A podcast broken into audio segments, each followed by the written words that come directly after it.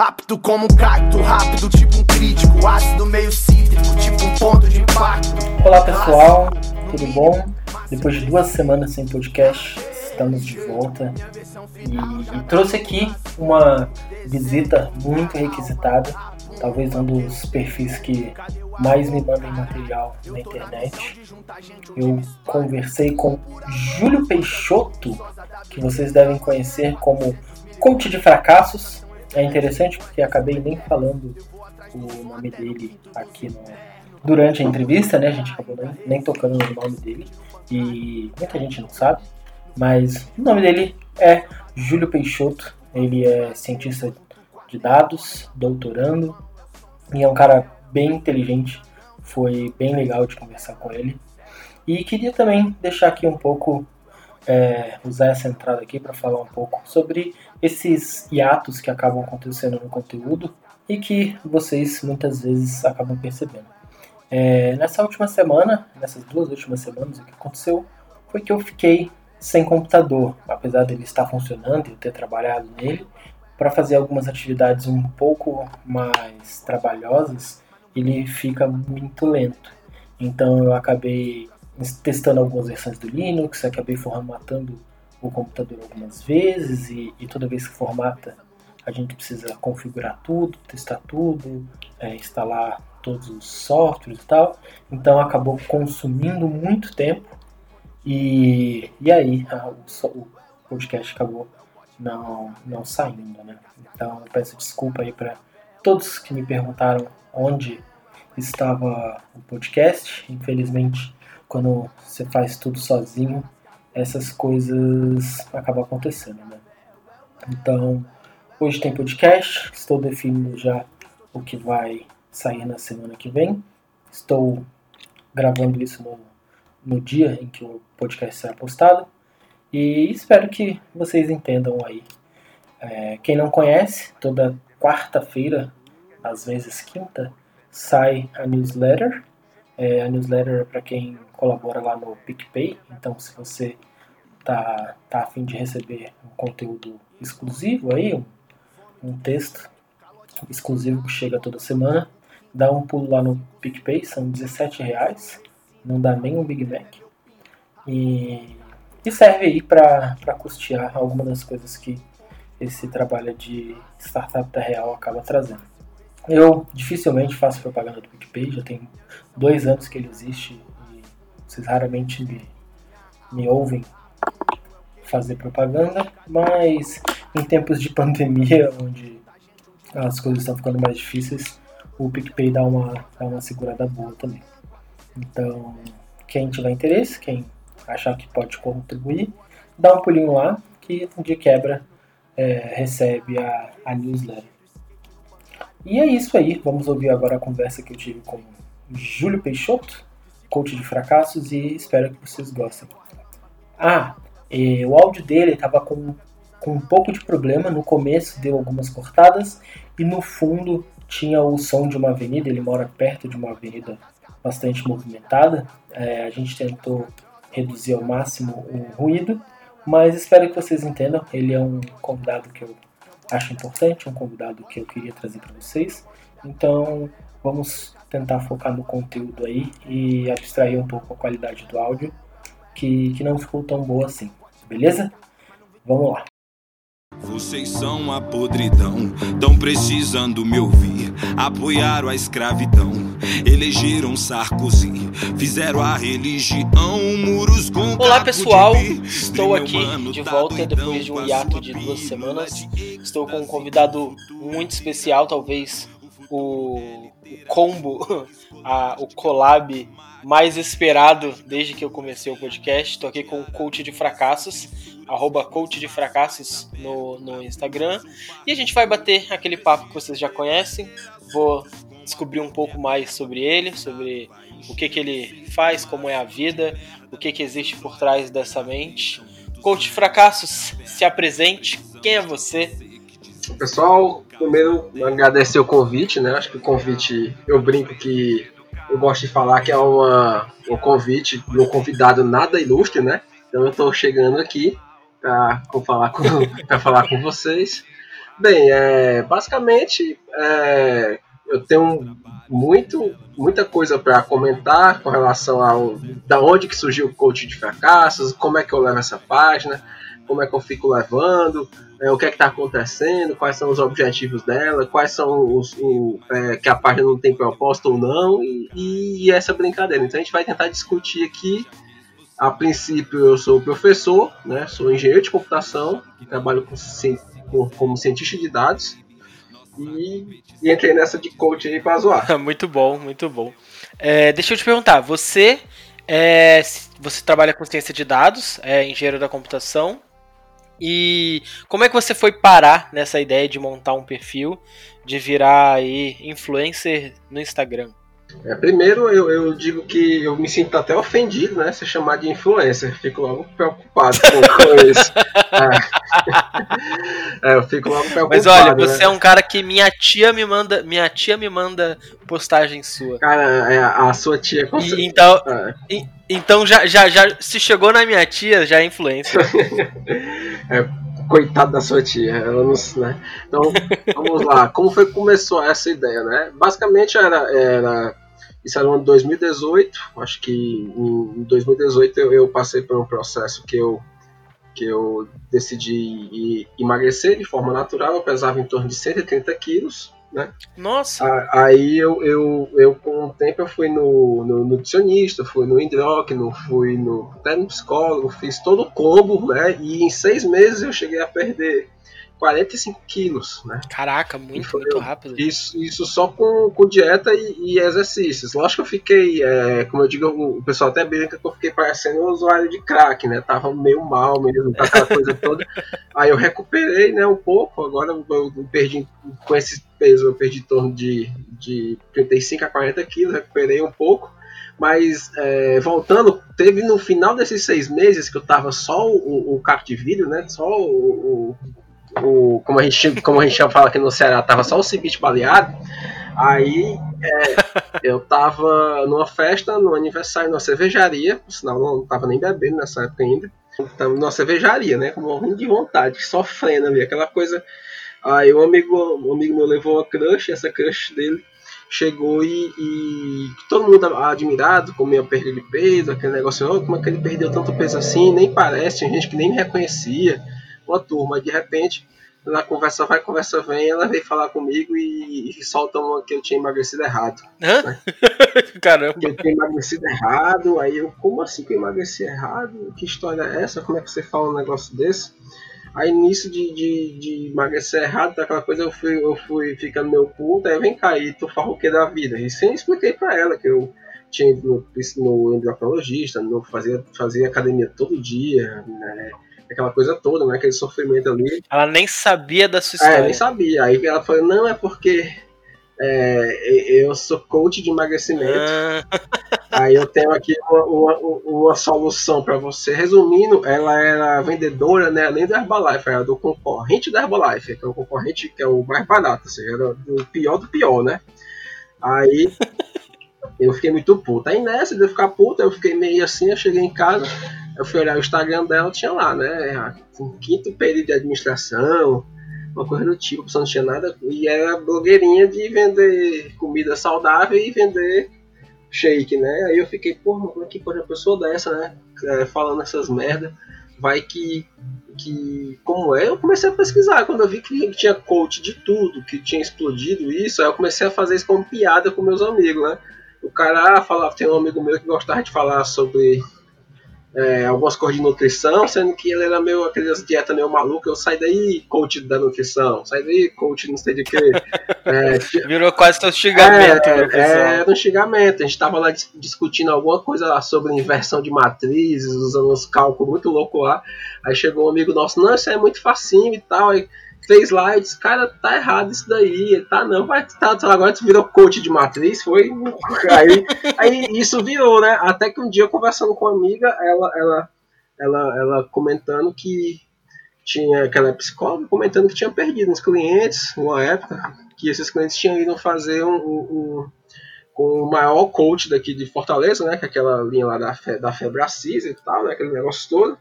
Aí quando voltou, é, depois de um tempo, um deles voltou reclamando que aquilo não era um, um perfil interessante, que aí a pessoa ela percebeu que a pessoa voltou com mais ansiedade, com mais. É, mais é, voltou, foi ruim e voltou pior, entendeu? E viu que aquilo lá, eu comecei a brincar, pô, o cara é coach, como é que ele se forma em coach? Aí eu comecei a descobrir essas coisas aí. É, que, que, é só um curso de um final de é, semana. É, até, até que um dia eu disse, rapaz, uma coisa, eu vou. Eu vou brincar com isso. Eu comecei a brincar, assim, tipo, só mesmo criando os memes pessoais mesmo. Aí até que um dia eu tava é, conversando com, com essa mesma amiga, aí eu contando pra ela que pô, eu passei o dia todo no mestrado fazendo umas coisas lá, um código, rodando um código no mestrado, e no final eu, eu esqueci uma besteirinha, deu merda, não consegui fazer, eu tô me sentindo um fracasso, um fracassado, não sei o que. Aí ela, é, aí ela foi brincou assim com esse termo, ah, é, é meu coach, é o coach de fracassos e tal. Aí eu, pô, coach de fracassos, que, que, que nome bom. Na mesma hora eu criei a página no Facebook e pronto. tá aí. Nossa, que foda. Deixa eu te perguntar. Você recebe muita encheção de saco? Antes eu recebia mais, antes eu recebia mais, mas aí como era o perfil ele tem um tom, eu não sei se é, nas, nas minhas respostas eu uso um tom meio que escroto, né, que é para mostrar um personagem completamente oposto de um coach, que é aquele cara muito receptivo, muito agregador, é muito até aquele exagerado daquela e lá não, lá eu uso um, um, um personagem que o cara diz, ah, essa frase me motivou, eu digo assim, é problema seu, né? Ah, essa frase fez isso, não sei o que, ah, você não tem o direito de, de, discordar de mim, é, tipo, bem, bem pesado, né? E tem muita gente que leva isso como lado pessoal mesmo, meu, e às vezes tem medo, né? Tem gente que chega assim no perfil, assim, oi, tudo bem? Oi. Não, é porque é, eu, eu achei que você respondeu fulano. Não, mas eu já falei que eu fui fulano. Eu, eu, quando eu ver que a pessoa não gosta, eu vou lá e falo e diz que é um personagem e tal, que é só para brincadeira. E, mas o que tem de coach que é sem noção que vem encher meu saco, aí sim, aí é demais. É, é exatamente isso que eu queria saber. Porque eu, o, o meu, meu nicho, né, o nicho que eu, te, eu ataco normalmente, não é nem o dos coaches. Uhum. Eventualmente, pelo, pelo discurso ser muito parecido com o dos startupeiros e tal, acaba caindo. Mas o que vem de coach me encher o saco, eu imagino, você tem uma audiência 10 vezes maior do que a minha, devem ouvir muito absurdo. Pois é, eu vejo muita coisa. Só que assim, é, eu, eu, eu, trato de um jeito, mas aí eu consigo eu consigo conversar de uma forma que eu falo assim, que eu falo assim, só é o seguinte, o perfil ele é uma caricatura de um coach. Não estou dizendo que 100% dos coaches são ruins, mas a maioria é. A maioria é, tem, tem alguns problemas, a maioria não passa credibilidade alguma a maioria não passa nenhum tipo de conhecimento, tá? Aquela coisa, aquele blá blá blá, aquela coisa que todo mundo sabe. E o que, é que acontece? O, e isso virou uma piada que não foi eu criar a piada. A piada existiu e eu só peguei o, o nicho e saí cutucando. Né? Então, quando eu, eu, eu brinco com o coach, que nem o objetivo da página em si, porque tem páginas que ficam direto, é, como aquela coach não é gente, tem outras coisas lá que ficam direto só com brincando com o coach mesmo. Eu, eu uso o coach só como interface para passar as ideias. É, né? você, você usa as frases, às vezes você até pega uma frase comum e, e, e distorce ela um pouco para ela ficar engraçada, né? uhum. né? Então, então, sei lá, tipo, ah, é, você faz o oposto, né? Ao invés de fazer motivacional, você faz um desmotivacional aí. Mas já tentaram arrumar confusão com você? Não, nunca tentaram, não. Nunca tentaram arrumar confusão. Só assim, teve pessoas que vieram completamente sem noção, teve gente que quis. Aí eu uso isso como fonte de. Tem umas histórias, uma série de histórias que foi uma mulher que entrou em contato comigo, uma época dela de Goiânia, que era no Instituto de Coach lá, que tem em Goiânia lá, que eu esqueci o nome. Aí ela entrava e ficava: Olha, você tem que, que parar com isso, não sei o que. Eu explicava pra ela. Aí quando eu expliquei que ela entendeu, ela, ah, tá. Ah, mas foi o seguinte, vamos fazer um trato. Eu faço um, um curso online para você. Normalmente eu cobraria dois mil reais. Aí você faz esse curso para conhecer. aí eu ia só tirando os prints porque eu fazia assim, ah, não, você vai, vai me dar dois mil reais pra fazer o curso. Fala o seguinte, eu digo que fiz, mas você me dá o dinheiro. Aí a pessoa, não, não, mas pois é, você não tá querendo me comprar com custo? Eu, eu falo, eu não quero o custo, eu quero só o dinheiro. Aí tirava os prints e botava nos stories, né? Pra, pra criar conteúdo. mas teve muita gente sem, teve sem, sem noção, teve gente, assim.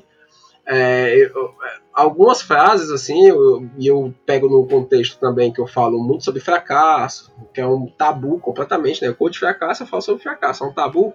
Então tem, tem é, a, a, frase e tem o eu digo que é o, o, a legenda, né? A descrição lá.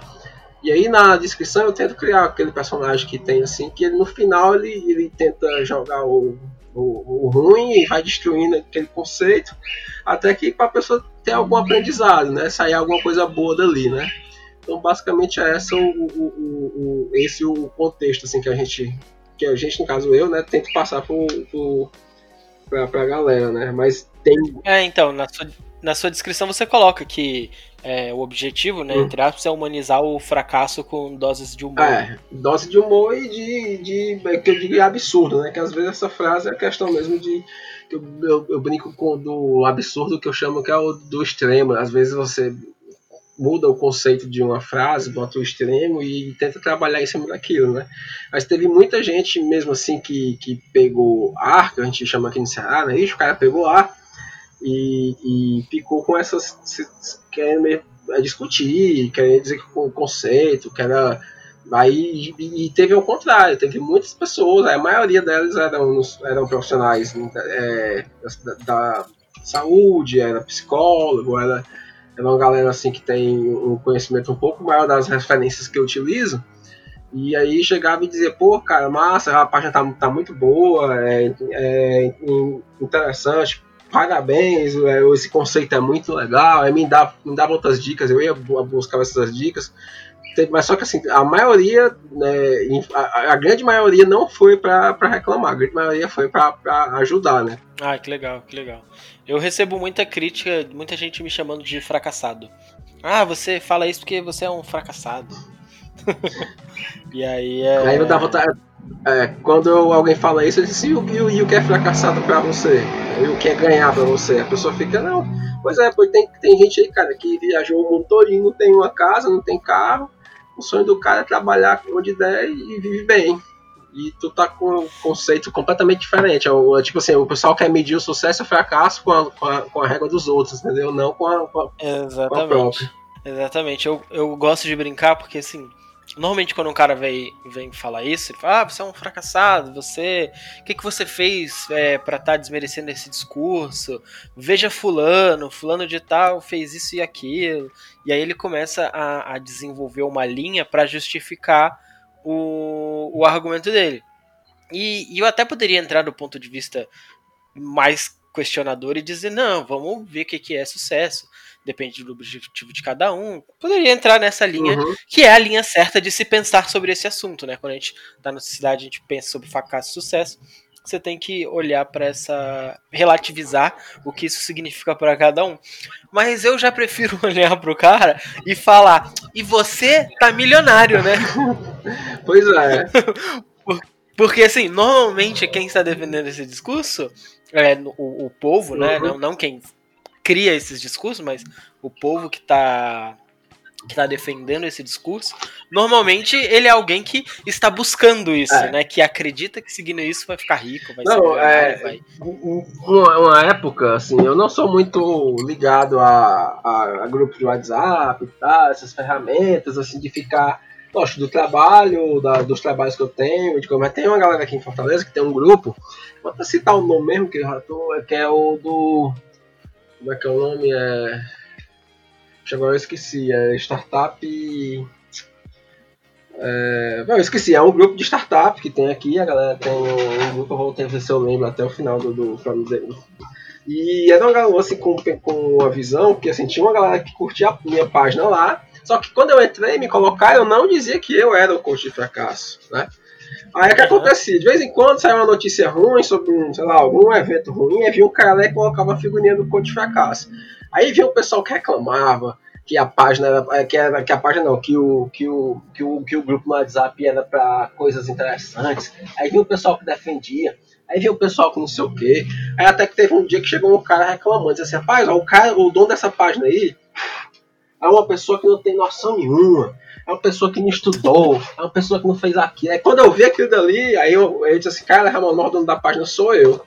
E, eu. e eu já tinha várias vezes falado sobre sobre é, a área que eu trabalho. Tinha já várias discussões sobre o conceito do, do de, de, de data mining, como explorar os dados, ferramentas. Lógico que assim, eu jogava de um, um geralzão para a galera que quisesse fazer algumas perguntas, eu tava disposto, né? Mas o cara ficou, né? Eu não acredito. Eu disse, sou eu mesmo. Teve um cara que ela confirmou, é, cara, ele é o coach e tal. E por que, é que tu faz isso? Eu expliquei pro cara. E o cara ficou relutante. O cara falou só uma coisa.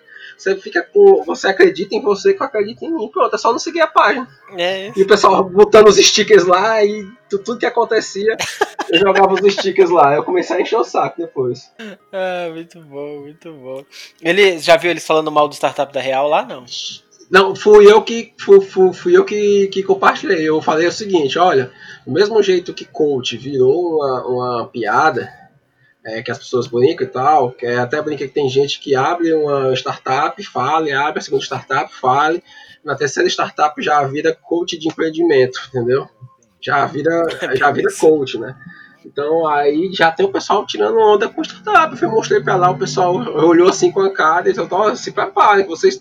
É um mundo que vocês inventam é, muitas coisas, porque assim, é, eu fui chamado para sendo como coach de fracasso depois, eu ministrei até um, um, um, não um curso, mas como uma teoria que eu, que eu digo, que é o chamado Fast Fail que eu uso, Sim. né, que é para você utilizar na desenvolvimento de software, que é uma área que eu também já que eu trabalho, usando usado em, em, naquela parte de desenvolvimento de software, software rápido, é o, o, o ágil, aquela coisa toda. Aí eu fiz falar, né, que, que dentro do fracasso existe muita coisa boa e tal. Rapaz, uma galera assim olhar pra mim com a cara, assim, todo mundo voando assim, aí rapaz, eu acho que eu tô no lugar errado. Falando, a galera tá entendendo, mas o pessoal não tá levando muito a sério, não. Aí eu, falando bem, mostrando alguns trabalhos, alguns desenvolvimentos de algum software que foi usando essa metodologia, né? E a galera meio que. Ah, tá, legal. Aí depois os caras, rapaz, mas aquilo lá existe mesmo, existe, cara, tá aqui, ó. Vamos, vamos discutir. A galera é muito fechadinho. É, pro pessoal entender que você precisa testar, falhar, aprender, mudar, testar, falhar, aprender, mudar, a, a, até alguma coisa ter uma consistência, né? uhum. né? Até alguma coisa ter, ter corpo, você entender os problemas. Até se você está falando de inteligência artificial, que é o que essa galera gosta muito, você está falando de um uhum. sistema provavelmente bayesiano que vai vai fazer exatamente isso, vai tentar errar, aprender, tentar errar, aprender para que ele consiga projetar os caminhos e, e, e não errar mais. Uhum. Então é. Eu até, eu até questiono assim que é, a gente que eu no caso faço um mestrado nessa área, atualmente eu estou no doutorado, a gente até brinca que existe agora que eu chamo é o, o coach de Big Data, né? Que é o cara ali que abre no YouTube, dá um curso de Big Data em 15 minutos e, né, e a galera que, no caso, eu que sou um cara bem acadêmico, né, e trabalho com isso, então sou um cara que estou entre a ponta da academia e a ponta do mercado de trabalho, então às vezes eu estou conversando com algumas pessoas e diz, cara, esquece o que tu viu ali e senta e, e vai, vai ver o que foi que tu errou nos erros do, do desenvolvimento. Não erro de desenvolver o código não que são mais simples, né? porque eu até brinco que a gente aprende com os erros, né? gente, é, é, errando que você aprende a errar. Então você vai, vai errando ali no, no o, o, o, teu algoritmo vai dizer que é zero e é um, ele, ele, tu tem que se preocupar mais com o que errou do que quem acertou, porque que acertou, beleza, agora por que tá errando? Aí nisso você faz toda um, um, uma hipótese em cima do modelo para ver o que é está dando de errado. Aí a galera não, eu quero saber que deu 99% de acerto, mas 1% de erro ninguém, ninguém, ninguém quer se preocupar. Ninguém quer ler. ninguém, é. ninguém quer estudar. Mas me diz uma coisa, como é que tudo isso do, do, do coach de fracasso mudou sua vida, assim? Isso teve um impacto grande ou no seu dia a dia é só um, um hobby e tal e nem tem tanto impacto assim? Bem, assim, é, eu brinco, eu brinco assim, eu falo brincando às vezes, mas teve um impacto. A, a, a, brincadeira que eu falo é que eu sou um pouco de um procrastinador estruturado, né? O, por que o procrastinador estruturado? Porque assim, a, o coach surgiu como uma, uma, forma de procrastinação, por conta que eu estava naquele num período de processo de emagrecimento, que era no TCC, no TCC não, na dissertação do mestrado, que estava meio, meio puxado, né? E eu só estava nesses dois pontos. Eu não estava trabalhando na época, é, só com os trabalhos paralelos, mas não trabalhando mesmo no, como no mercado de trabalho em si. Então eu tinha E eu tinha algum tempo, que era assim, mas era o tempo para tirar um pouco a questão do mestrado da cabeça. Né? Então eu comecei a fazer ali as imagens, brincando e tal, e foi crescendo, foi crescendo. E isso acabou virando que, que era um hobby, né? Que eu digo que é, era. E agora eu transformei esse, esse, esse amadorismo, né? De uma forma bem profissional. Tipo assim, eu só continuo sendo amador, mas tentando fazer de forma profissional. Entendi. É, é, é, é o que? É, como eu tenho bastante. É, pouco, pouco tempo, assim, tipo, algumas coisas eu tentei reduzir bastante, que é a questão. Mas eu, a essência continua a mesma. Mas, assim, por exemplo, é, as frases eu continuo sem ter ideia do que, é que eu vou postar amanhã, vai de, de, acordo com o contexto. Ah, saquei. Eu tenho assim, eu tenho um Achei que você fazia, sei lá, domingão você sentava, aí você fazia, sei lá, um monte e aí já deixava pronto pra semana. Não, não, não. Às vezes eu tô aqui do nada, assim, aí vem, né? Vem a frase, eu penso, ah, fica legal, vem. Às vezes eu tô aqui no meio de uma reunião aqui, aí o pessoal tá conversando uma coisa que não, não é tão diretamente a minha, aí eu vou lá, abro o Pinterest ou alguma coisa, frase frase motivacional. Olha a frase e fico, ah, isso aqui se eu inverter e tal, fico pensando. E nesse contexto eu fico, eu fico usando essa, essa parte, né? E às vezes é do nada, eu tô aqui, aí, ah, eu lembro de uma música, eu escuto uma música, aí vai pro, pros stories. Ou a, ou a galera começa a me mandar muita coisa nos stories, onde eu faço a curadoria, né? Aí isso meio que eu vou perdendo um tempo, mas é um tempo que está dentro da minha, da minha grade ali, fora do. Na hora do almoço, antes de, de dormir tá? eu já tenho isso como natural. Assim, não é que eu vou, ah, agora eu vou eu virei o coach, agora eu vou profissionalizar isso, vou, vou ficar aqui sentado três ou quatro horas da minha vida. Não, tem, tem dias que eu nem que eu nem posto, assim, tipo, eu não tô com uhum. aquele saco, não tenho como, rapaz, eu não vou. Aí quando eu tem, tem dias que eu já venho com postagem, com, com stories, com. E isso torna assim um pouco mais, como eu posso dizer, um pouco mais é, raiz, entendeu? Não, não é aquela. É, às vezes eu faço umas lives, eu até brinco que eu faço uma live sentado, assim, o celular tremendo, a pessoa, ah, que live ruim. Se fosse pra fazer uma live igual do Felipe Neto, eu tinha 15 pessoas trabalhando aqui. Eu tinha muita gente trabalhando, então eu faço a live aqui passando uma moto aqui agora. eu... mas, mas o pessoal confunde muito a diferença de estruturas, né? Uhum. Não, é tão fácil fazer o que, o que um Felipe Neto faz, sabe? De uhum. estrutura mesmo, tem que ter grana, tem que ter cash. E você ganha grana já com o perfil ou não? Não, com o perfil, é, o que eu, que eu fiz foi algumas parcerias, né? Parceria, uhum. por exemplo, eu tenho as camisetas, que é uma parceria muito boa que eu fiz com a Printerama, que, que é uma parceria que que tem mesmo dado bons resultados, que assim, bons resultados para eles, né? E, e para mim, que ganhou uma porcentagem ali, é um, um, um, passivo, né? Não tenho muito o que me preocupar, né? É só mesmo de receber o dinheiro. Aí a, a, a mas e de algumas e de algumas propagandas, né? Assim, tem uma galera que às vezes tenta, tenta colocar e aí eu vou vendo vendo o espaço dos stories, que aí eu não, nunca fiz post patrocinado mesmo, né? Que não, uhum. mas, mas nos stories já teve muita gente que chegou. Aí eu tento encaixar com alguma coisa da página, que eu disse assim, olha, a página tem esse tom. Né? Eu até brinco que teve um, um, uma vez que eu viajei para fazer, fazer um concurso lá em João Pessoa, e tava eu um amigo num bar, e eu postei que tava nesse bar, um barzinho mais, né? E aí teve um, uma galera que tava lá perto, ah, tu tá aqui, para, para, depois a gente vai dar uma passada aí. Aí chegou um, um, uma, uma galera, umas 5, 6 pessoas, e foi chamando mais gente. Aí no final ficou um papo assim de uns 15 pessoas. E, e teve um cara que chegou pro dono do bar lá, né? Ó, oh, esse cara aqui, ó, foi que trouxe a gente, ele merece uma cerveja de graça. Aí o dono do bar pegou a cerveja, aquele negócio, né? Porque encheu a galera, a gente conversando.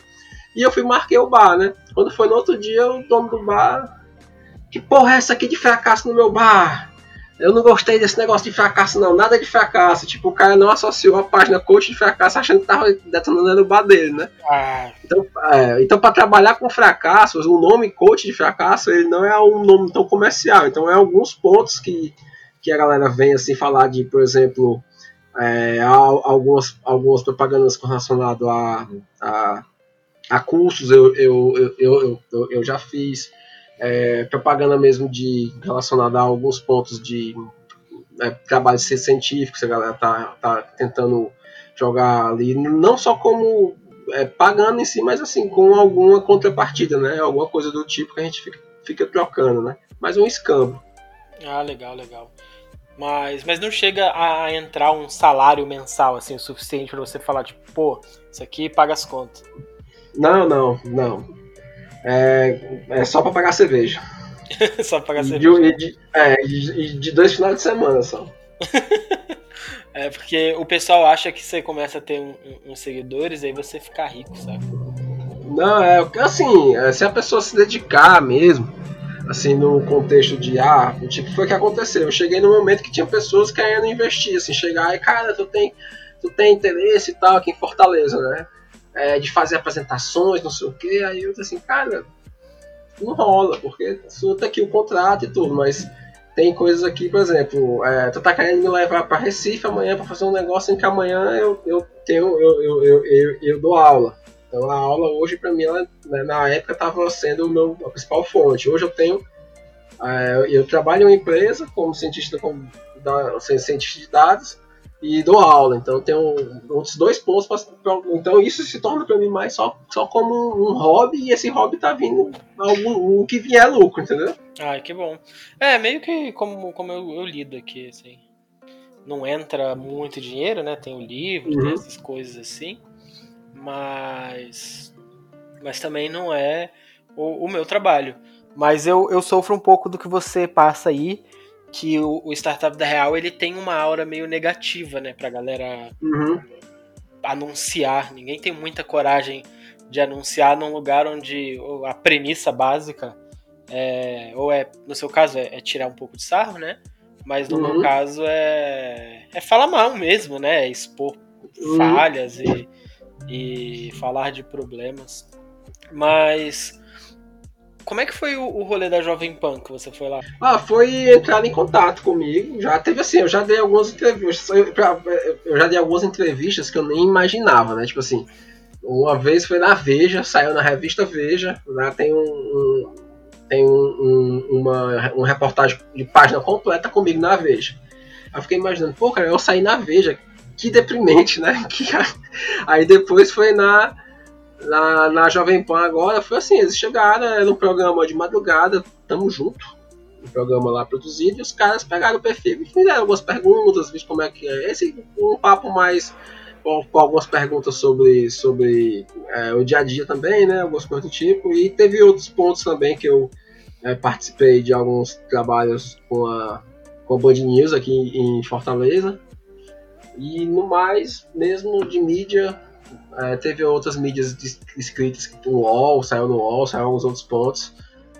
Mas. E no seu trabalho, o pessoal lá sabe como é que eles lidam com isso? É, é tudo meio de boa? Eu tô fazendo Cara, sei, praticamente as mesmas é, perguntas que eu ouço, sabe? Porque é, é, finalmente conversando com alguém que não é igual, mas assim, é, faz algo muito parecido. Cara, lá no. Assim, no, no começo foi no mestrado, né? Eu fazia mestrado na UFC. E só quem sabia era pessoas próximas, meus amigos próximos, que eu até meio milhão de pessoas eu não eu não liberei quem era o perfil, né? Depois uhum, que eu liberei, eu né?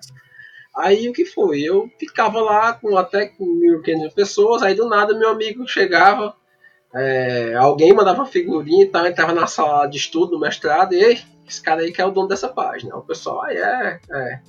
Aí, às vezes, eu fazia live dentro da UFC, aí o pessoal da, da UFC, né, os alunos, começaram a. Tava dentro do ônibus, assim, do busão, ah, o de fracasso e tal. Aí eu, é, calma aí. Aí depois, é, eu comecei a dar aula, né, comecei a trabalhar numa, numa, numa universidade aqui em Fortaleza, num centro universitário. E aí, um aluno viu um, um, vídeo meu que na época não mostrava o rosto, mas eu tava de costa, que era na Band News. Eu tava num programa é, que era com, com, com câmera e tudo, e eu tava de costa. E eu tinha um blazer meio colorido, assim, que eu uso uns blazers meio coloridos, assim. É o que tá em promoção de 99 reais na Zara, eu vou lá, pego e, né? ninguém pega e, e levo.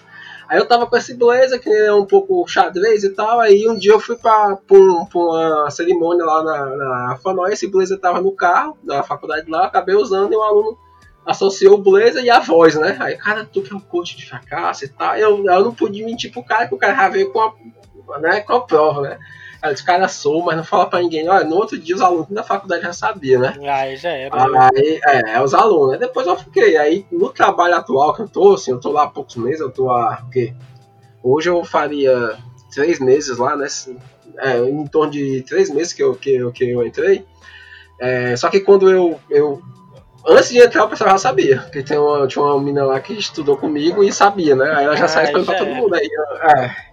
Assim, a galera mais nova, a galera que curte a página, né? Porque tem um pessoal assim que é de outra geração, que, que, que olha assim, aí é, eu prefiro nem mostrar que é pra não, que é pra não gerar ah, eu não, eu não entendi, é pra ter que explicar e tal. Uma galera mais nova assim, todo mundo sabe que sou eu lá.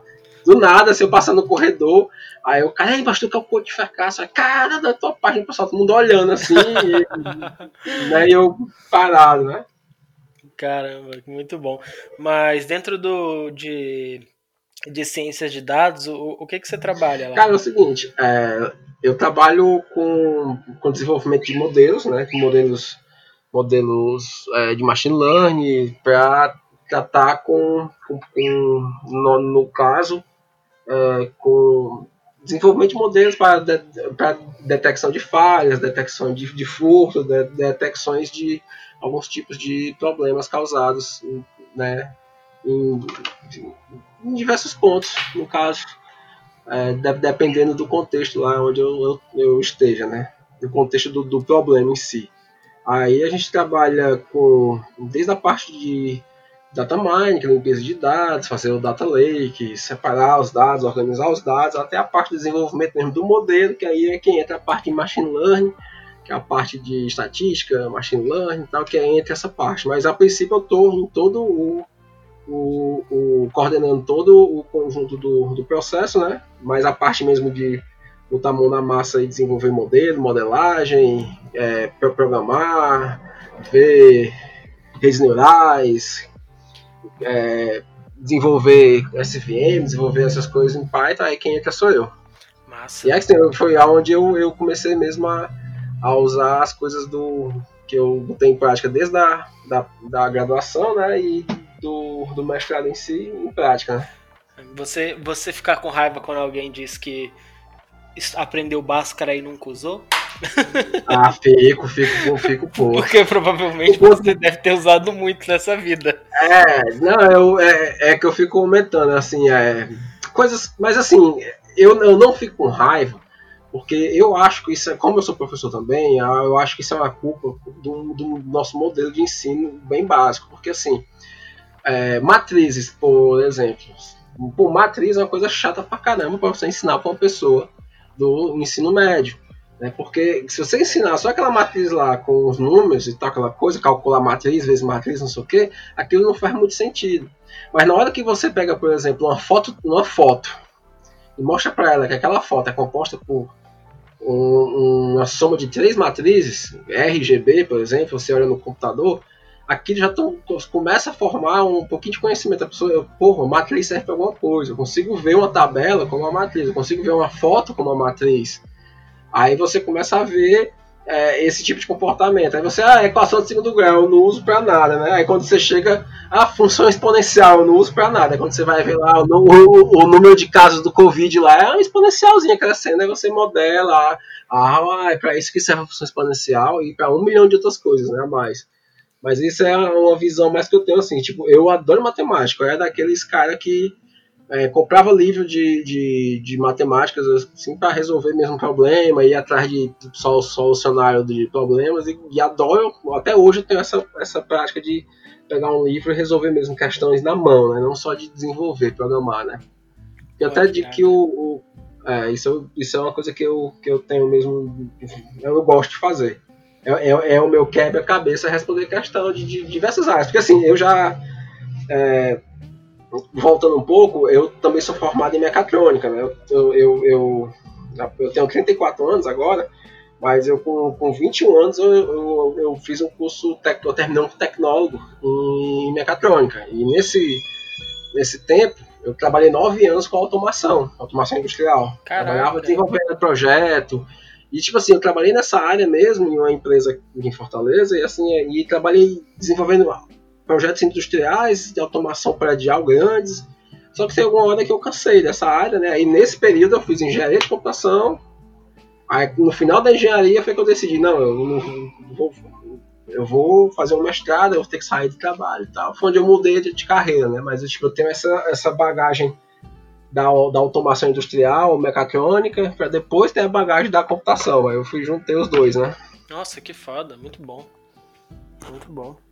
É, eu acho, ainda na parte da matemática, que se o ensino da matemática fosse até derivação, derivadas ali, as pessoas entenderiam um pouco melhor por que, que você aprende toda aquela parte da, da, das funções e tudo. Porque é onde você Sim, começa é. a entender uma taxa de variação e tudo, e aí aquilo tudo vira um. um faz sentido. Faz sentido, né? Vira um.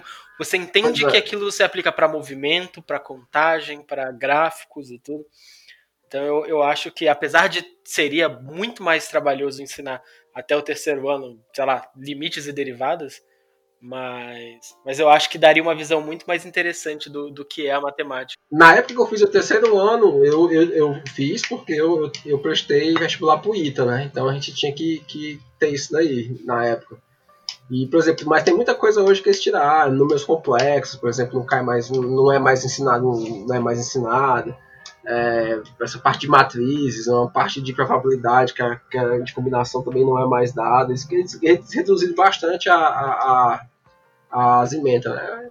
Aí quando chega na, na faculdade, aí o cara pena para passar em cálculo e não sabe por quê, né? O que, que você mais gosta sendo professor, assim? Porque ser professor é, é chato, assim, no, no, geral. Você tem que planejar aula, você tem que corrigir prova, você tem que. Uhum. Você tem todo esse trabalho. Eu, eu, sou filho de professora, nunca fui professor, mas, mas eu acompanhei muito de perto esse, esse trabalho. O que, que você curte em ser professor, assim?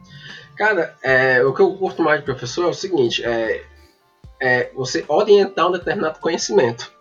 Porque, por exemplo, eu sei algo relacionado a determinado tipo de conteúdo. Né? É uma coisa você saber, outra coisa é você passar aquilo de uma forma que a outra pessoa que está do outro lado, o, o, aluno, ou seja quem for, ela, ela usar aquilo, não só aprender, mas ela aprender aquilo e usar como algo, na, algo útil né, para ela. Porque assim, às vezes você é, pega uma emenda de disciplina, por exemplo, disciplinas que eu, que eu ministro, e você vê ali 14 tópicos, 20 tópicos ali, e, e alguns delas até que estão um pouco já defasados por conta de algumas coisas do tipo, e você vai ministrando, só que você tem que fazer uma coisa lógica, né? Tipo assim, é, pô, eu vou aprender isso daqui, porque isso daqui eu vou ter que aprender isso, mas no final, você criando um determinado projetinho ou algum algum link com algo real, assim, ou algum projeto, algum projeto mesmo é, que a pessoa vai desenvolver, vai sentar, vai, vai conseguir é, usar aquele conhecimento para alguma coisa, isso é o que vale para mim. Porque às vezes você ensina, ensina, ensina, ensina para a pessoa fazer uma prova, não, não, vejo muito fundamento nisso. Agora você ensinar, ensinar, ensinar, e a pessoa sentar ali. Por exemplo, tinha uma época que eu era professor de. de eu ensinava. É, no, era no Senai, né? Fui convidado pelo Senai uma época para dar um curso de é, programadores lógicos, que era CLP, que era da, da indústria. Uhum. Eu nunca me esqueço de uma vez que tinha um rapaz que chegou para mim e eu ensinei a fazer lá um procedimento que é a estrela triângulo, que é um procedimento mais simples que, que tem, assim, bem básico, o cara ligar um motor, aquelas coisas todas lá. E quando foi Duas semanas depois, o cara chegou para mim todo empolgado. Professor, foi eu, eu acabei de pegar meu. entrar no emprego novo ali. Na entrevista, no dia da entrevista, o cara me disse que eu tinha que fazer o estrela triângulo. Eu peguei, exatamente, eu peguei exatamente o que o senhor fez lá. Aí eu fiz no CLP, fiz na mão, fiz não sei o que. Rapaz, eu, eu tô empregado. Tipo, o cara até hoje ele, ele fez depois eu conversava com ele assim, de forma. A empresa que ele trabalhou é, ajudou ele a fazer engenharia e tal. Ele foi, fez engenharia nessa parte de automação. E hoje o cara, toda vez que eu encontro com ele, pô, esse cara aqui, ó, foi o meu primeiro professor de, de programação e o cara é mais velho que eu. Isso é engraçado. né? ah, é, essa é a, é a, coisa que eu acho interessante. Você aprende, ensinar uma coisa assim para uma, uma, pessoa e, e, e, e nisso. É, você, porque assim, o professor não tem como ensinar tudo, né? Ele dá uma pincelada, um direcionamento e você jogando um, um desafio, um trabalho, uma proposta de, de, uma coisa que o aluno vai buscar ali mais conhecimento, né? Ou pelo menos pretende, né? Uhum. Os alunos sabem que eles são alunos do coach de fracasso? Sabe, sabe. Aí tem horas que eu uso algumas frases lá, né? Pra, pra animar a galera. Ao contrário, né? Pra dar uma. Deve ser muito Mas bom. eu. É. Mas eu, eu até brinco, como com, como eu dou muita aula de, de, de programação, Python, C, essas coisas assim, eu brinco que eu disse assim, rapaz, ó, todo programador ele tem que ter duas características fundamentais. Uma delas é saber errar e aprender com erro, porque você que o código aqui compila, e você quando compila que dá errado, você não vai preocupar com o que você você vai olhar qual é o erro do compilador. Pô, qual foi o erro que deu? Ah, foi isso daqui. Aí você vai, vai entender por que, que errou. E o segundo ponto é você ser preguiçoso. Aí o cara, por que, professor, preguiçoso? É porque você vai aprender o reaproveitamento de código. Você vai começar a criar modulações, você vai começar a criar suas bibliotecas, criar suas classes, interface, para você começar a aprender, ah, vixe, isso aqui eu já usei, ah, então eu vou importar essa biblioteca aqui, pronto. Isso aqui, ah, essa, essa é uma preguiça com inteligência. Né? Isso é que você tem que usar. É bom demais. Eu, eu quando comecei o Startup da Real, eu falava muito isso, que eu, porque tava na moda os programadores falarem de produtividade, né? Os caras falam, não, porque tomar café com manteiga, fazer pomodoro, porque ser produtivo, porque não pode ser preguiçoso. E aí eu ficava brincando que eu jamais contrataria um programador que não fosse preguiçoso. Porque se eu for esperar o cara fazer tudo do zero, do jeito mais detalhado possível, todas as vezes, eu prefiro aquele cara que automatiza, copia código, uhum. deixa, de, deixa, tem aquela pastinha dele do, do, mais usados, o cara que, tipo, ele, ele tem uma rotina para fazer e ele tem preguiça de fazer ela e por isso ele cria um script para resolver ela. É esse que é o, que é o cara. É, esse aqui é o. Eu, eu, eu também penso do mesmo jeito, que é em vez de você ter uma forma de, de otimizar o processo, é você reaproveitar, é você entender, é você é buscar uma nova forma de usar algo que já foi utilizado, aí você consegue otimizar o processo. É muito melhor do que você criar do zero de novo, fazer um, um, um kernel novo só para rodar o seu Hello World, né? É, eu, tinha, eu tenho uma, uma brincadeira que eu, quando tive uma das primeiras empresas que eu, que eu participei, a gente ia fazer um sistema X de, de, de vendas e tal. E, e aí um, um dos, dos sócios ele era programador e era um excelente programador. Só que ele era esse programador que ele gosta de fazer tudo. E aí ele queria fazer toda a plataforma do zero. E isso ia demorar, tipo, cara, dois anos, saca? E eu queria já meter um WordPress, mexer nos códigos no fundo, botar no ar, botar para funcionar. E aí é foi a minha, a, minha primeira discordância de, de, de, de estratégia, assim. E até uhum. hoje eu acho isso, que você tem que botar na rua rápido. Se você for fazer tudo do jeito mais detalhado. Porque, bicho, é possível que quando você terminar de refazer, e na maioria dos projetos que eu já participei, assim, na hora que você termina de fazer um produto, você já está reescrevendo esse código porque ele não vale mais nada para o mercado. Então você está sempre refazendo um monte de coisa. Então eu, eu, eu, sou muito da opinião do começa, vai fazendo, muda no caminho, vai depois.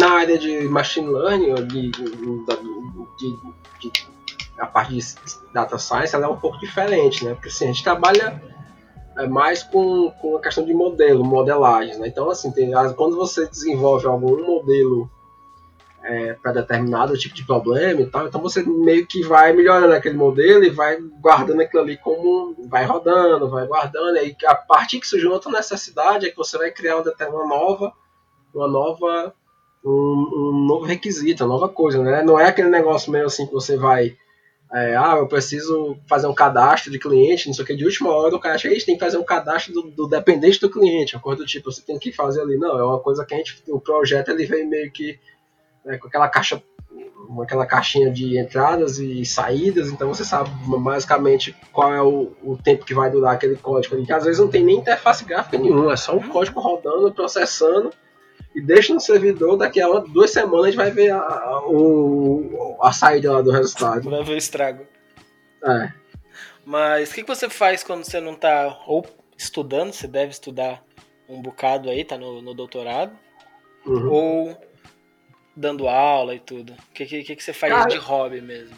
Cara, de hobby, assim, eu gosto muito de Fórmula 1, eu assisto muito Fórmula 1. Eu gosto, é uma coisa que. É, Fórmula 1, é uma coisa que às vezes eu não tenho. Agora tá passando essas reprises, mas normalmente eu tiro, pelo menos uma vez por semana, eu assisto uma reprise de uma corrida antiga, né? Um pouco mais antiga. É, eu gosto também muito de, de, ler, né? Assim, ler alguns livros, não livros técnicos, eu pego algum livro mais aleatório, assim, que eu vou buscando, que a galera indica, e, e compro, e eu vou, vai chegando, eu vou tentando consumir o mais rápido possível. É, outra coisa que eu gosto de fazer é cozinhar pra caramba, eu adoro cozinhar. Ah, você adora é, cozinhar? Então a gente já vai entrar nesse, nesse, nesse, nesse assunto aí, que é, o meu podcast chama Cozinha em Tempos de Guerra, né? Ah, existe, é. existe essa premissa aí por trás Não, do, é, do Aí eu vou logo dizendo que a minha principal referência de cozinha se chama Larica Total. Larica Total, logo... oh, que delícia. É. Pronto, aí eu gosto muito de cozinhar, gosto, gosto de cozinhar, e eu sou dos caras que gosto de sentar numa mesa, pegar uma, uma cerveja, uma cerveja, uma cerveja artesanal e começar a cozinhar, conversar e curtir assim, é basicamente, basicamente isso, né? E, no mais agora é, cuidando um pouco mais da, da, saúde e tal, aí eu até brinco que eu vou pra academia, mas vou pra academia obrigatório. Tipo, eu não vou porque eu gosto, eu odeio academia. Porém. É, tem que marcar aquele ponto. É, né? é, é, como se fosse um tratamento. Você tem um tratamento médico. Você tem que ir lá e gostando ou não. Eu até brinco que é, eu também não gosto de. Eu, sou, eu gosto de rock, né? Eu sou um cara da época do curto Iron Maiden, Halloween, essas coisas mais. Aí você chega na academia, tá rolando aquele, aquelas músicas lá, e enche o saco, é sempre a mesma música. Aí eu brinco que eu odeio tanto a música da academia que eu vou sem fone. pra ir embora logo. É, que é pra você fazer um exercício rápido, com raiva, com força e chegou ali no seu ponto limite, vamos embora, pronto. Porque se você ficar com fone, você fica, aí eu começo a escutar a música e passa uma tarde todinha lá. Mas com a, a música da academia, ela expulsa, né? Ela faz com que você faça o mais rápido possível e vai embora. Eu acho que o ambiente da academia ele faz isso, assim, eu não gosto daquele ambiente. É, é, tem uma coisa que eu brinco também, que é que eu, uma vez eu falei isso na academia e o cara ficou, ficou raiva em mim, que uma das coisas que eu mais malho na academia é a minha introspecção. é, é uma das coisas que eu mais. É, é chegar lá e ficar, fazer as coisas, ficar caladinho, você chegar ao ponto de você. Sabe que aquela pessoa usa aquele equipamento, vai fazer uma série é fazer tanto porque você já contou, né? Porque você perguntou uma vez, então você fica ali, olha pra pessoa e começa a contar por ela, que é pra quando ela estiver perto de terminar, você não tem nem o, o prazer de perguntar, aí terminou ou não. Você já sabe que ela terminou, você já vai para equipamento ali sem ter muita interação. né? Você é normalmente introvertido, assim, não? Não, assim, de, depende, depende do, do, do, contexto. Assim, nesses contextos e ambientes assim, eu sou um pouco introvertido, mas quando eu tô em festa com os amigos e tal, eu sou ao contrário, tem que ficar alguém ali me segurando. Eita, fala, calma aí, devagar, né, porque eu sou meio que. Eu gosto de brincar, gosto de falar, eu falo um pouco alto, né? Cearense a gente gosta de frescar com todo mundo, aí fica, é, vem aquela coisa, mas quando eu tô num ambiente que eu não curto muito, eu já sou mais. Né, mais, mais, mais quieto. Ah, muito bom. Mas me diz, o que, que você curte. O que, que você curte cozinhar? Qual o seu prato principal? Cara, eu gosto muito de trabalhar com a. de fazer com carne de porco, né? Uma das coisas que eu, que eu adoro. Costela de carne de porco. Às vezes eu pego a costela, deixo ela. É, faço ela marinada, desfio pra fazer um sanduíche. É, tudo que vier do porco pra mim é, é, é, bom, né? É uma das coisas que eu gosto de assar carne de porco assar, cozinhar, fazer qualquer coisa com carne de porco para mim é o ponto um, né? Outras coisas que eu gosto também de, de fazer é com, com massas, né? Assim, não, massas de, no sentido de, mesmo de fazer a massa, não comprar a massa pronta e fazer. Ah, eu gosto de, é. de, fazer pães. Às vezes, do nada, eu tô aqui de madrugada, eu pô, quero fazer um. Sem vontade de dormir, eu me levanto a fazer um pão. Eu fico lá, uma receita já de um pãozinho, vou fazendo pão, aí vou fazendo alguma coisa. E eu gosto dessas, dessas. E no mais eu gosto de fazer assim, aquela comida de guerrilha, né? Que é o que tem. Que é o que né, Você prepara, é o que tem, né? Você olha pra geladeira, abre, rapaz, é isso aqui. Aí nisso eu vou. Eu vou, vou desenrolando é, tapioca, que aqui a gente cuscuz, aqui a gente vai fazendo o que for e vai desenrolando muita coisa. Mas o que eu gosto mesmo de fazer é assado com, com carne de porco e, e, e, e pães, né? Massa. Você, você é um cara que segue receita ou você sabe o procedimento e dali você se vira? Cara, eu normalmente eu faço assim, é, eu, eu pego como uma base, né? Tipo assim, é, um dia desse eu tava assistindo um programa da Rita Lobo. Olha o nível, né? Tá assistindo o programa da Rita Lobo, assim, eu, não, eu acho legal o programa dela, é, é, é bom, minha mãe assiste, eu acabo assistindo também, eu acho interessante. Aí eu tava assistindo o programa dela e eu vi a receita todinha. Quando foi no outro dia, eu disse, não, eu vou fazer aquilo que a, receita, que a Rita Lobo fez, que era uma torta de frango. Né, com a massa e tal. Aí só em vez de usar frango, eu ia fazer com, com, com eu ia pegar um pernil de porco, ia assar, ia só mudar o recheio, mas a massa, a base, eu ia fazer com a base dela. Então, eu tenho a receita aí, eu disse, não, tem pegar direitinho aqui, né? Tipo, eu vou fazendo, eu, eu vendo a pessoa fazendo, eu consigo é, ter uma proporção legal de ingredientes, vou fazendo. E aí no mais eu vou inventando, né? Eu gosto de fazer algumas coisas do tipo, pô, vou assar uma carne aqui, aí eu, aí eu pego aquela uma carne, ah, vou, vou fazer uma marinada aqui com suco de abacaxi pra ver como é que fica. Aí eu vou botar um suco de abacaxi, tempera, no outro dia, opa, esse aqui ficou bom, eu vou testando, né? O que vai dando certo, às vezes eu vou fazer um. Eu gosto de fazer é, molho, né? Assim, eu gosto de criar, eu tenho umas plantações, de, eu gosto de plantar pimenta no quintal também, então umas pimentinhas aqui. Pô, às vezes legal. do nada eu, eu, aí eu pego uma pimenta aqui, vou fazer uma, uma maionese temperada aqui, eu torno um bacon com, com um pouquinho dessa pimenta para ficar um pouco ardinho, um pouquinho de alho, vou fazendo, faço uma maionesezinha só para acompanhar com, com algum outro tipo de torrada, cor tipo, aí eu fico inventando essas coisas e vou testando. Muito bom, muito bom. É, eu tenho muita dificuldade, né? Eu gosto muito de cozinhar e lá no perfil eu acabo falando bastante de, de cozinha. E sempre me perguntam alguma receita, tipo, eu falo de lamen, sabe? E aí uhum. o pessoal fica, pô, passa a receita lá, passa a receita lá. Só que eu sei de cabeça fazer, eu sei o procedimento. Só que não é uma coisa simples de, de passar uma receita, sabe? Eu não, não, não sou o cara que decora a receita. Eu sei o procedimento, é igual, sei lá, é fazer massa de, de, de, macarrão. Se você me perguntar, cara, você sabe a receita da massa? Tipo, não sei. Mas eu, eu sei a quantidade no olho ali de, de quanto de farinha que eu coloco, quanto de água, quanto de. vai de cada coisa. Então eu não. Eu tenho muita pois é, dificuldade um... nas receitinhas, assim. É, tem um, um, amigo meu, que às vezes eu viajava, a gente viajava junto aqui pra, pra, pra tipo uma chácara aqui em Fortaleza, aqui pra, pra, próximo de Fortaleza, e ele tinha uma receita que era muito legal, que a gente inventou junto, que era. Era. Era. Você pegava. A receita era picanha, bacon e cream cheese. Aí você imaginava, poxa, como é que, que esses três ingredientes se juntam em algo, né? Então pegava o cream cheese, passava num pedaço de picanha e enrolava no bacon. Pronto. Nossa senhora! Era uma boa. Nossa, era uma boa. Mas deve ficar muito bom isso, bicho. Era boa, boa era. Só que assim, você tinha uma possibilidade muito grande de ter um infarto a qualquer momento. Morrer. Né? Porque, é. Era muito bom. A gente brincava do nada. E, e assim, era, era o final da picanha, aquele pedacinho assim que, que tipo, é, que a gente, ah, vamos pegar picanha ou qualquer outra carne. Usar picanha porque, porque às vezes que, que tinha a gente ia fazer, né? Aí pô, enrolava com, com. Passava um cream cheese nela, enrolava com bacon. E botava no forno, pronto. Aquilo ali era já era. né? Aí o pessoal chegava, pô, qual é a receita? Aí aquela receita é bacon, é, é, cream cheese e, e, carne, picanha. Mas faz como? Se tu pega, enrola e pula passar. Não bota sal, não bota tempero. Não, não bota nada. Ah, é, sal, já, vem, já, vem, é, já, vem no, já vem no bacon. Se você quiser botar um temperozinho por cima, uma pimenta, bota, mas é só botar. Aí não, e o cream cheese também é, deve, é. salgado pra caramba. Ah, ah aqui, daí eu vou fazer isso aí qualquer hora, bicho.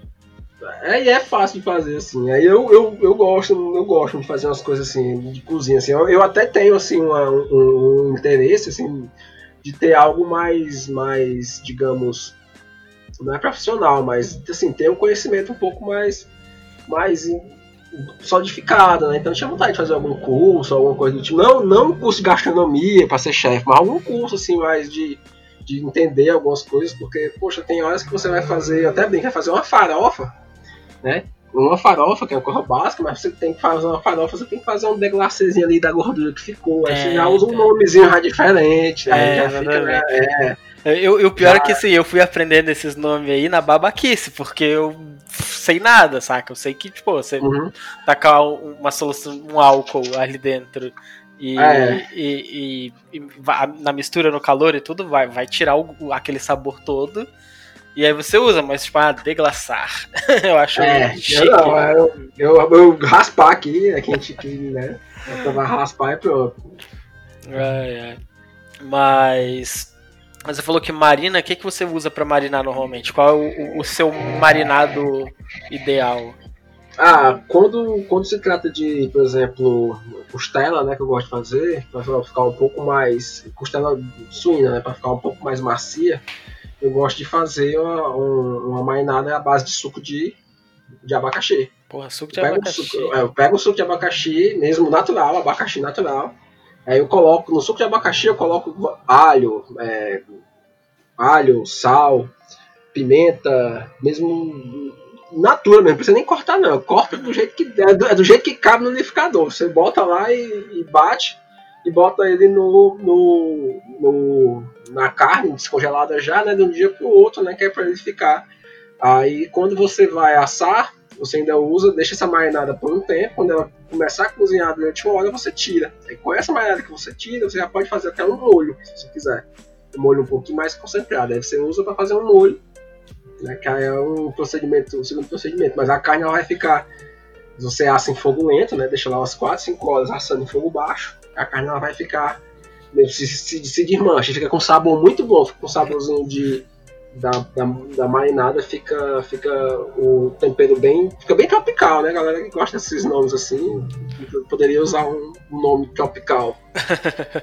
Mas você usa forno. Você tem um fornão elétrico? Você usa o forno do fogão? Não, o forno do fogão mesmo. Tem um forno elétrico aqui, mas a gente usa do fogão mesmo, que é pra e aí, cinco horinhas de costela lá. É, com fogo baixo, deixa, aí quando ele estiver bem cozido, assim, é, o, que é para o osso ficar bem soltinho, né? Depois que ele já está bem cozido, você tira o, o papel alumínio, tira o resto do, do, da água que sai, o caldo, né? A, a, o, a gordura que sai, você vai para dourar, né? Vai para dourar e depois é só. Aí você completa com o que quiser, né? Se quiser preencher de, de de barbecue, aí você faz. Aí faz com. Às vezes eu faço com a marinada com cerveja também. Porra, bom. Uma opção boa. Mas me diz uma coisa, você falou que curte uma cerveja. Uma cerveja artesanal, né? E uhum. você não acha que o amante de cerveja artesanal é o coach da bebida? Ah, acho, acho sim. Eu acho que eu completamente. É, assim, é, é, eu, eu, eu até questiono, porque assim, é, eu, eu, eu tenho, tenho aqui em Fortaleza, tem umas cervejarias, aqui é um, abriu um polo de cervejaria muito bom. Mas você sabe, galera, que tem a cervejaria profissional, né? Que é uma cervejaria mesmo, tem bar, tem tudo, tem estrutura para e tem uma galera que tem aquela cervejaria assim, que é a cervejaria pequenininha, que é só pra, pra dizer que faz cerveja ali, que é um hobby do cara, não tem nada contra mas o cara quer porque quer te, te, fazer, que tem que botar isso, que botar no canela, o cara ele fica é quase um testemunho da cerveja, entendeu? Uhum. Um testemunho de ele fica ali querendo dar o testemunho dele e você fica. Não, eu sou mais assim de sentar mesmo num bar e ah, o cara o que? Ah, me dei uma, uma, uma pale me deu uma um Weiss aí, dá uma coisa feita na, na região, mas não, não vou me importar muito se naquele dia o cara não, né, não, não ligo muito para isso, não tenho muitos esses detalhes não, mas os caras que eu conheço, tem uns caras, pelo amor de Deus, que dá vontade de você dizer, rapaz, é mal não, mas tá, tá, tá chato já.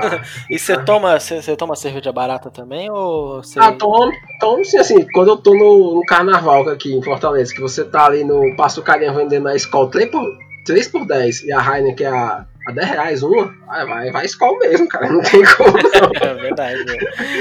Não, é, mas, é, no carnaval não, mas, mas normalmente assim, você tá no, numa. numa. num, num ambiente restaurante, um ambiente com barzinho legal, eu gosto, eu gosto de tomar, pelo menos no mínimo uma Heineken ali, uma Stella, uma coisa pra ter um, uma experiência menos, né, uma coisa mais menos traumática, como disse. Mas qual é o seu, o seu, o seu tipo preferido? Você curte uma IPA? É, eu curto, eu curto a IPA, a IPA bem mais é, encorpada, bem mais amarga, né? Então, a IPA é a que seria. Que a IPA, você assim, tipo, eu já vou assar carne pensando no IPA, entendeu? É o meu é o combo, né? Você já pensa assim, rapaz, a carne bem apimentada, com um molhozinho mais picante, que é pra tomar pra já cruzar os dois ali, que eu não sei nada de, de, de harmonização, mas é, pra mim harmoniza.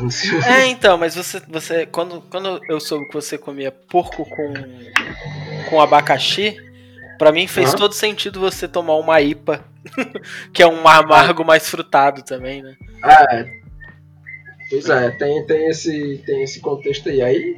Só que assim, eu levo isso assim, de forma muito.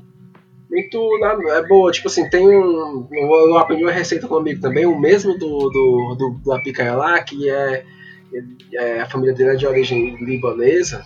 E ele, ele tem uma receita que é, que é. usa muita canela na carne, na carne, cara. Na carne moída, né? Muita canela.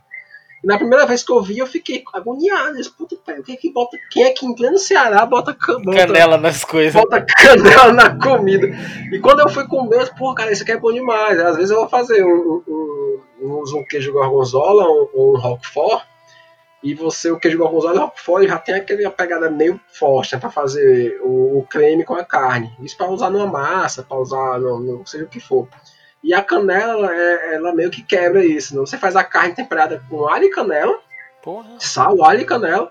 E quando você joga o gorgonzola ali, tipo, o gorgonzola ele meio que é, vai dar um, vai, ele vai se juntar com a canela e se formar um novo sabor, entendeu? Tipo, aí o caralho, porra, aí, aí, aí você, é, tipo, ele, a, ele corta o sabor, ele meio que ajusta o sabor ali de um e de outro. Aí você faz uma massa, né? Você cria um, pode usar creme de leite ou leite mesmo, né? você cria a carne normal, ou você assa a carne normal, assim não, cozinha a carne com, com, só com um pouquinho de pimenta, alho e canela, canela mesmo até, não a canela com açúcar, só a canela, né? E aí depois você bota isso no, no numa massa ou bota no creme, faz alguma coisa e fica muito bom, cara, muito bom. Eu agora eu fiquei bem curioso, fiquei, fiquei ansioso para testar isso. É. Pra fazer uma mistura com canela aqui. Nossa, que ideia boa. Que, que ideia legal. E nessa quarentena aí, como é que você tem se virado?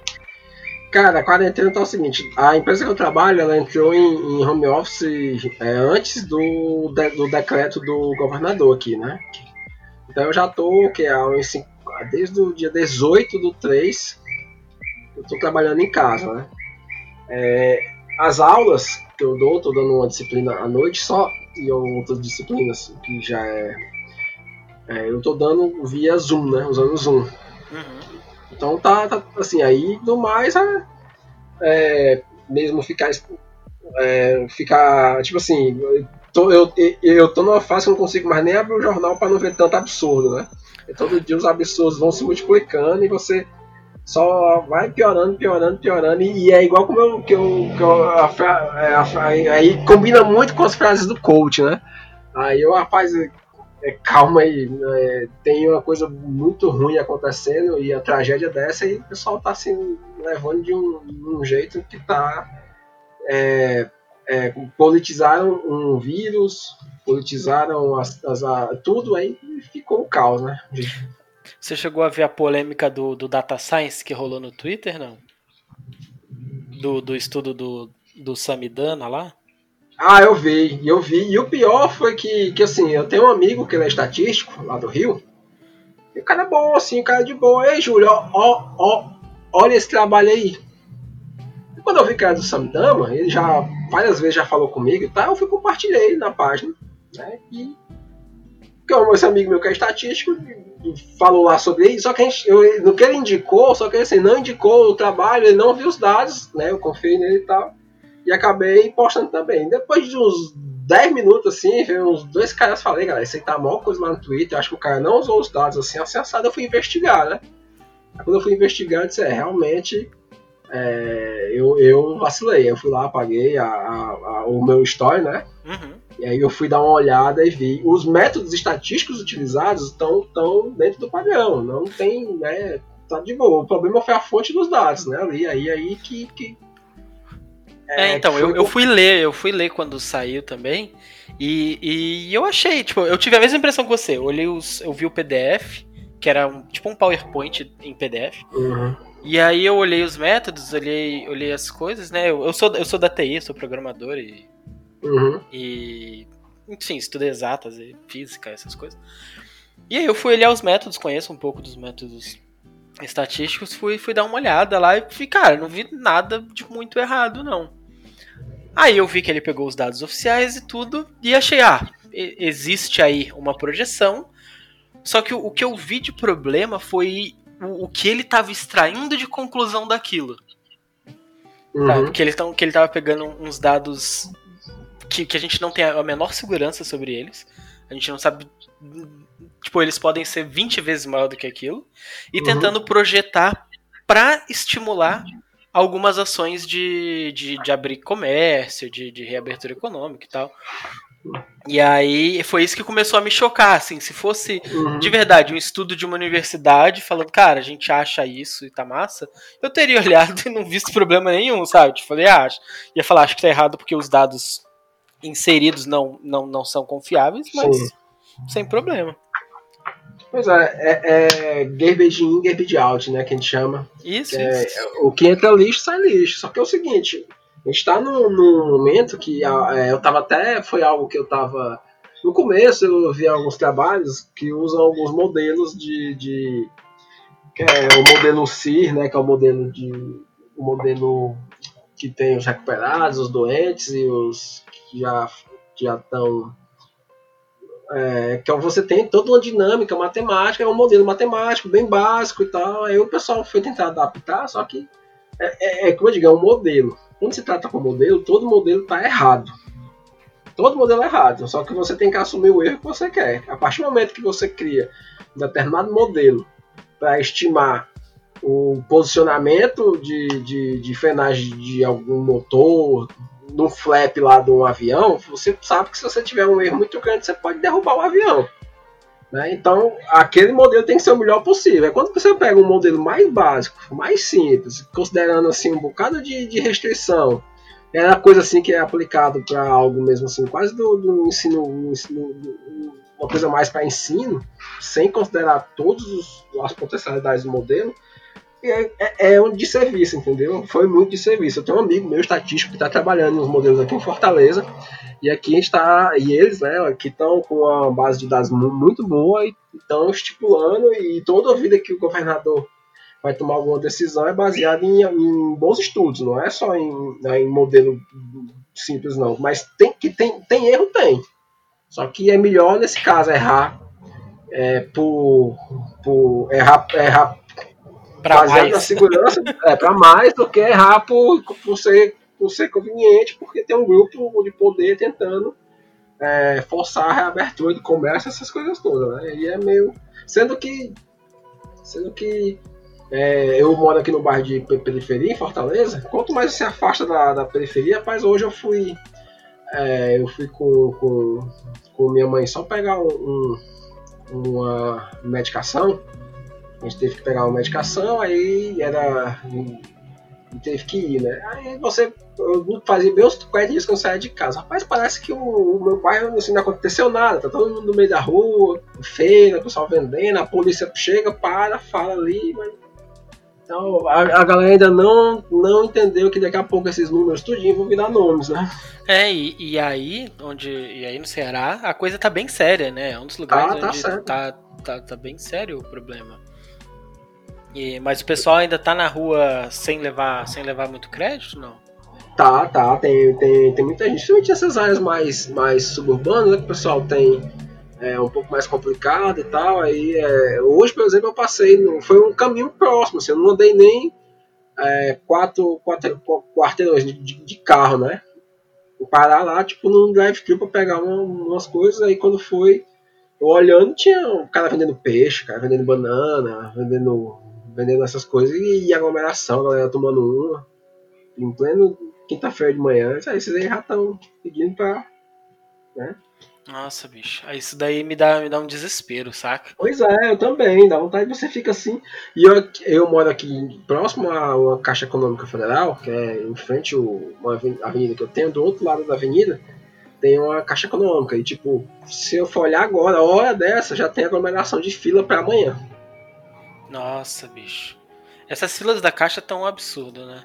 Em todo é. lugar eu acho que eles escolheram a pior forma de entregar esse dinheiro e de, de gerenciar esse essa, essa ajuda, né? Uhum. É. Também assim é, é, aquela coisa, né? Acho assim, no, isso eu não sei se eu comentando assim, mas a gente é, Aqui no Nordeste em si, a gente já passou por muitas dificuldades de seca, seca brava mesmo, a seca do 15, as fome. É, e mesmo assim a galera meio que ainda não, não entendeu, né? E tem boa parte do, do país assim que passa por uma dificuldade, mas nunca chegou a passar por uma dificuldade tão grande quanto, quanto algo imposto assim externo, né? Um vírus ou uma, uma guerra, algo do tipo. Né? Parece que o pessoal assim, não, muita gente não tem noção e aqueles que têm noção tentam se aproveitar para fazer com que os outros não tenham. É, e os poucos que estão tendo noção assim tenta falar e quando você tenta falar, meu, aí é é, é, é, você só não é chamado de, de, de, é chamado de tudo que você imagina. É, então. E aí, aproveitando já que a gente entrou nesse, nessa política, né? Nesse, uhum. nesse embrulho, a minha segunda convidada no podcast foi Leila Germano. Você conhece Leila Germano? Conheço, conheço sim. Conheço a Leila. E por sinal, eu conheço de uma forma muito foi de uma forma muito chata. Assim, eu não conheço pessoalmente, né? Simplesmente é, foi. É, alguém mandou uma imagem de um grupo que era aquele. É, eu, é, digo o não. O, o, não você já tem. É, busca a humilhação, que era da bonequinha e tal. E, e eu fui postei nos stories. Isso faz muito tempo, faz mais de um ano.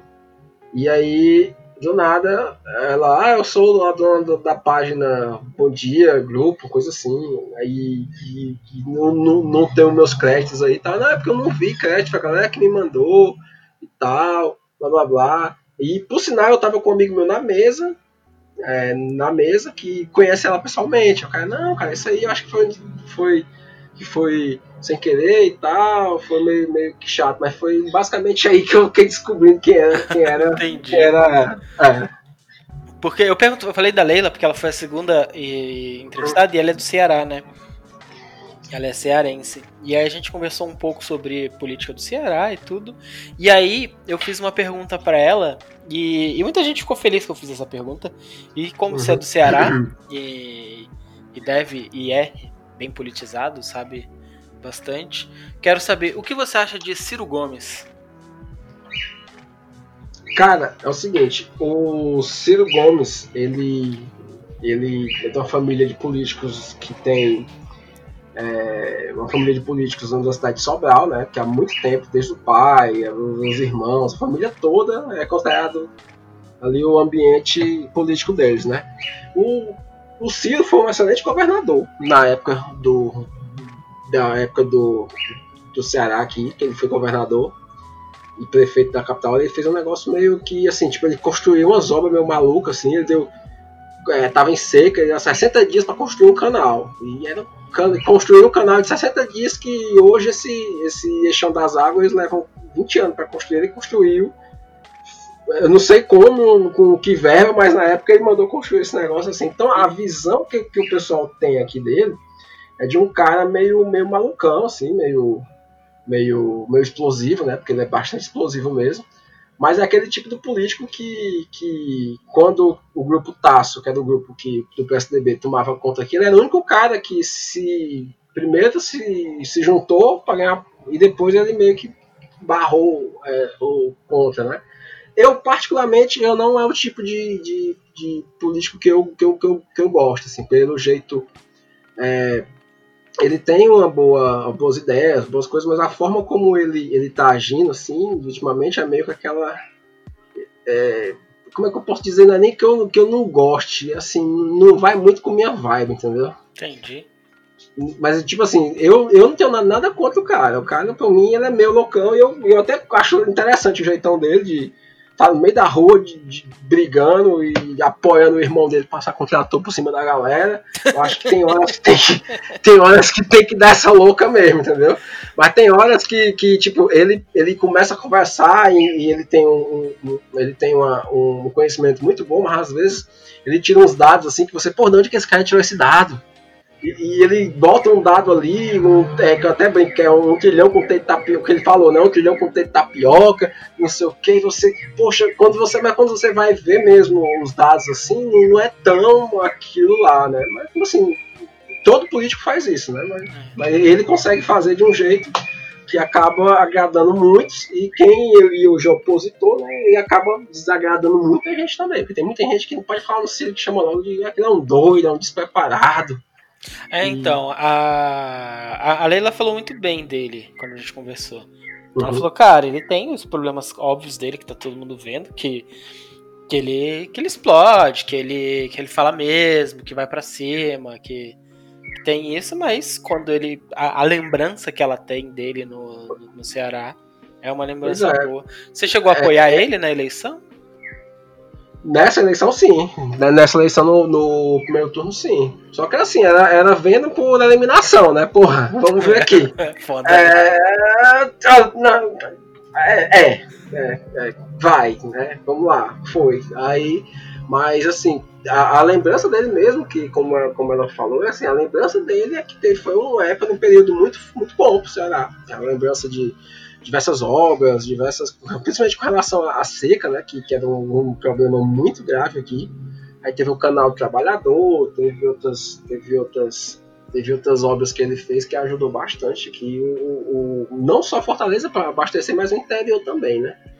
Mas teve outros pontos aí que foram, que teve principalmente com, com a entrada do, do Cid Gomes, né, na, na, na política, uhum.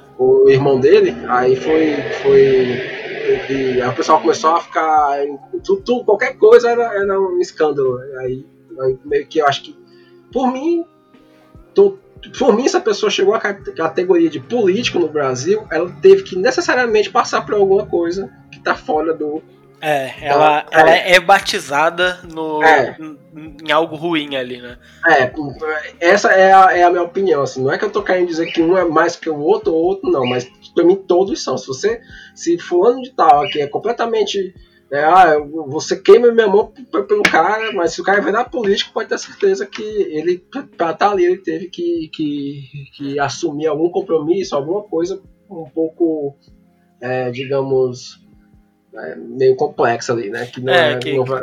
que se for vasculhar a vida, vai, vai achar alguma coisa ali. Uma coisa meio obscura ali, né? É. Qualquer um. Talvez seja que só não sabe explicar, mas é. vai estar tá ali. Cara, foi incrível. A gente tá, passou aqui de uma hora, que é normalmente o, o tempo de gravação. Foi incrível. É, você é um cara muito inteligente. Foi muito legal conversar com você. É, você é divertido. Deve ser muito bom sentar, tomar essa cerveja com você quando acabar essa, essa quarentena. Espero que a gente possa fazer isso em algum momento.